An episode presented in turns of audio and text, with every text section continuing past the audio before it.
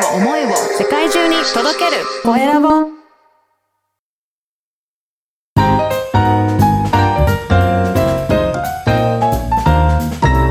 ポッドキャストの配信で人生が変わる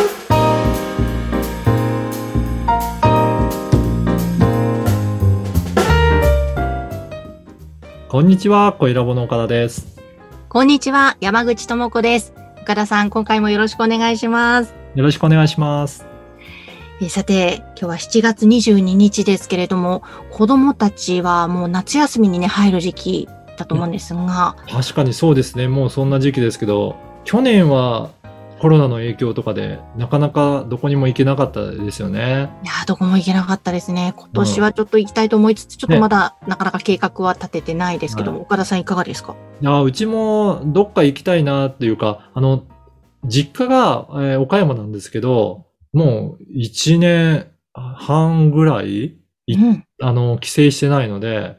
ちょっとそろそろ、えー帰省して、うちの子供の顔も見せていきたいなっていうふうに思うので、うんあの、うちの両親は、あの、すでに今の時点でももう、えっ、と、ワクチン接種の方をしたというふうにえー連絡があったので、もしかしたら行ってもいいかもなっていうふうに考えてます。うんそうですよね。そういう方きっと多いですよね。なかなはいかこの1年以上空いてない。そうですねはい。ねそろそろ会いたいですよね。ね、うちの息子なんか今、中学2年生なんですけど、うんこの1年半で、だいぶ身長伸びてるので、あ だいぶ、あの、印象変わってると思います。ーわあ、それはちょっとおじいちゃんおばあちゃんも会いたいですよね。そうですね。びっくりするぐらい。あの、ねうちの妻の身長をもう超えるぐらいな感じになってきてるので、1年でだいぶ伸びたんじゃないですかね。はい。ねえ成長期ですもんね。そうですね。はいちょ。っと無事ね、帰省しできることをできるよね、願っておりますけれども。うにね。はい。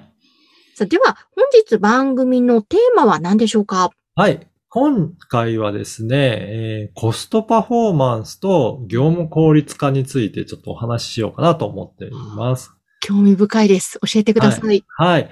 あのーコストパフォーマンスっていう、まあコスパとかってよく言われると思うんですけど、やっぱりなんとなくそれぞれのサービスとか商品で、だいたいこれぐらいの価格価格かなっていうのって、皆さん感覚的に持ってるものってあると思うんですよね。はいその。感覚より高いと、なんかコスパが悪いかなとか、高いんじゃないかなっていう感じられたりすると思います。なので、えっ、と、もしその価格よりも高い値段で販売しようとするのであれば、やっぱりそのための価値、えーどういったメリットがあるので、こういった価格ですよっていうような、納得できるような説明は必要になってくるんじゃないかなと思います。で、そうじゃなくて、やっぱり大体の、えー価格帯で収めようとするとなると、今度はだんだん利益が出しにくくなってくると思うんですね、サービスをする上で。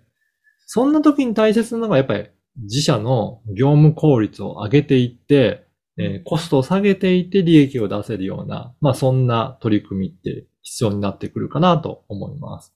いやはその通りですね。この業務を効率化する。うんまあ、いろんな方法があると思いますが、ねなんか岡田さん取り入れてることとかあるんですか？このそうですね。一番あるのは、あの、IT 化を進める。なんか自動化にしてしまうとか、えーそういった IT の技術でカバーできるようなところはどんどん取り入れてみるとかですかね。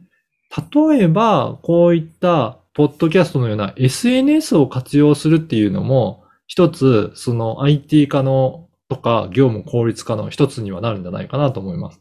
例えばどういったことかと言いますと、はい。今までだったら、まあ、だいぶ昔になるんですけど、何か連絡するとなると、広告を出すとか、あとは、本当に封書の手紙で発送して自分のところのサービスを知ってもらうとかだったんですけど、このインターネットが使えるようになってからは、えー自分で発信することもできたり、ホームページも作れたりとか、あとは本当に SNS もいろいろ出てきたので、そういったメディアを使いながら情報発信をしていくということで、情報発信の、えー手段も増えていきましたし、それぞれ発信するためのコストもだんだん下がってきてるんじゃないかなという感じがします。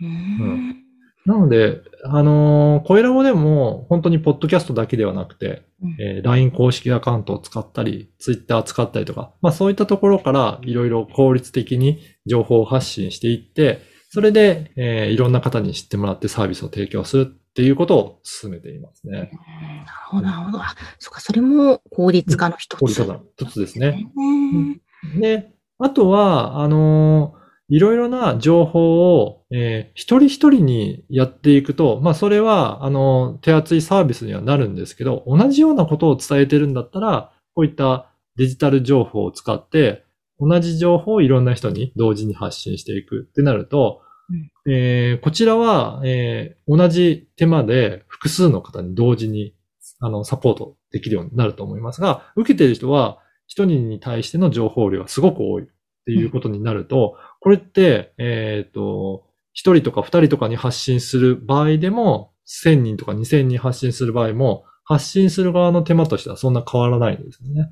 うん。受け取る側の人がいっぱいいれば、一人当たりにかける費用としてはすごく下げられることができるというはい。ことなので、業務が効率化しているとも言えるかなと思います。なるほど。確かにそうですね。なので、そういったところもか、あの、考えながら自分のビジネスをどうやってしようかっていうことを進めていくのも大切じゃないかなと思います。本当ですね。うんいやーすごく大切。こ今日はそのコストパフォーマンスと業務効率化、そうですねえー。この部分について詳しくお話ししていただきました。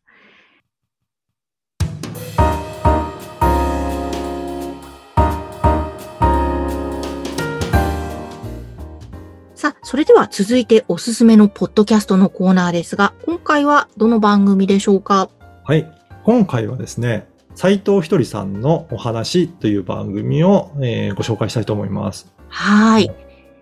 この斉藤ひとりさんというのは、うん日本一幸せなお金持ちというふうにも言われてるんですけど、あの、長者番付とかでもすごく、えーよく載っていた方のようですね。あそうです。私本何冊も読んでおりました。そうなんですね。へえ。あの、前向きになります。あ、そうなんですよね。あの、やっぱりそういった、あの、こういった方はどういった考えで事業をしているのか、そういったところの考え方とかってすごく参考になりますよね。うんなりますね。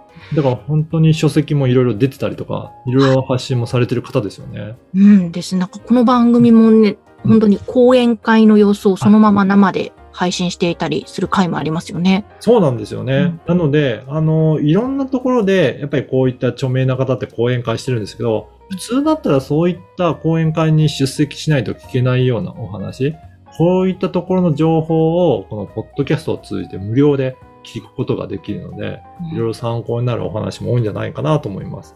ですね。いや、もう本当に、ひとりさんは、うんファンもね、多いですし、はい。本当言葉一つ一つが、あなるほどなって納得させられるお話が多いので、そうですよねこれ。はね、また音声で聞けるっていうのはいいですね。いいですね。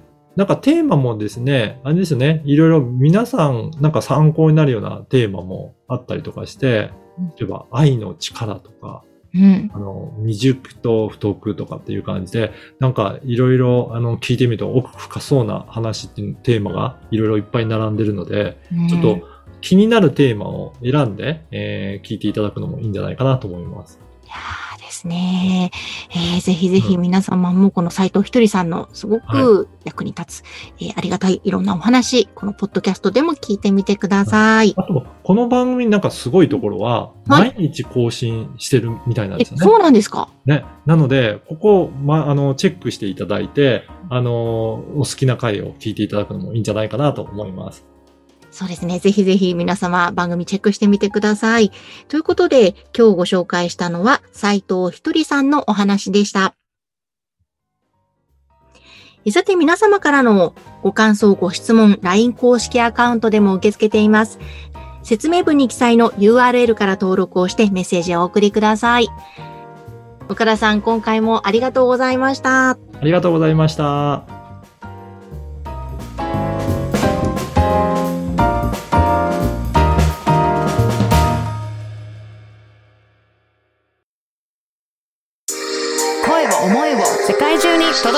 声